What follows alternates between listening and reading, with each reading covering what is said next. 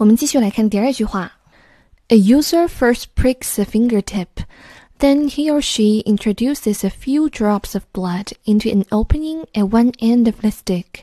我们先来看第一个词 prick，它做动词，表示刺、戳、扎这样的动作。用法是直接在后面跟上名词 prick something。继续往下看，fingertip，finger 是手指 ，tip 做名词有尖端、尖处的意思，所以 fingertip 就是指尖。Your fingertips are the end of your fingers，在你手指末端的部位。使用者首先要先刺破它的指尖，之后人们需要将血液 introduce into stick。introduce into 固定词组。表示引入，introduce 做动词的时候，除了介绍，还有引入、添入的意思。所以这个抗体测试需要人们将血液滴入棒子末端的开口当中。那检测结果该如何判断呢？我们来看最后一句话：Inside, the blood goes through a series of chemical processes that can identify particular antibodies. It takes around 15 minutes to get a result and this is displayed in a similar fashion to that used by a typical pregnancy test. The positive identification of an antibody resulting in a colored line next to its label on the test stick. 先来看第一个词 display，做动词表示展示、陈列。If you display something, you show it to people. 下一个词组 in a similar fashion 表示以同样的方式。Pregnancy 名词表示怀孕、孕期。Pregnancy test 就表示验孕。最后一个词 colored 形容词表示有色的或者彩色的。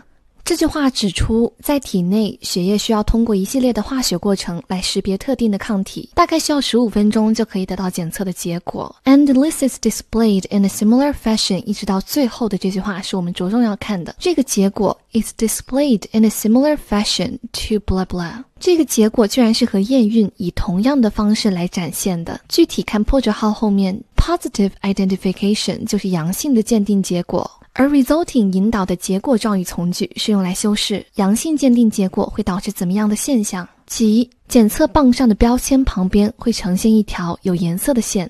最后，我们一起通读一遍全文：The coronavirus pandemic testing's testimony. How an antibody test for the novel coronavirus should and should not be used. Each different design of test uses its own recipe of chemicals and processes Physically, however, many resemble self-contained plastic sticks employed in a version made by Biopanda Reagents, a British firm. A user first pricks a fingertip, then he or she introduces a few drops of blood into an opening at one end of the stick. Inside, the blood goes through a series of chemical processes that can identify particular antibodies. It takes around 15 minutes to get a result and this is displayed in a similar fashion to that used by a typical pregnancy test. The positive identification of an antibody resulting in a colored line next to its label on the test stick. 今天的分享就到这里啦，感兴趣的小伙伴可以在公众号文末领取全文资源自行阅读。See you next time.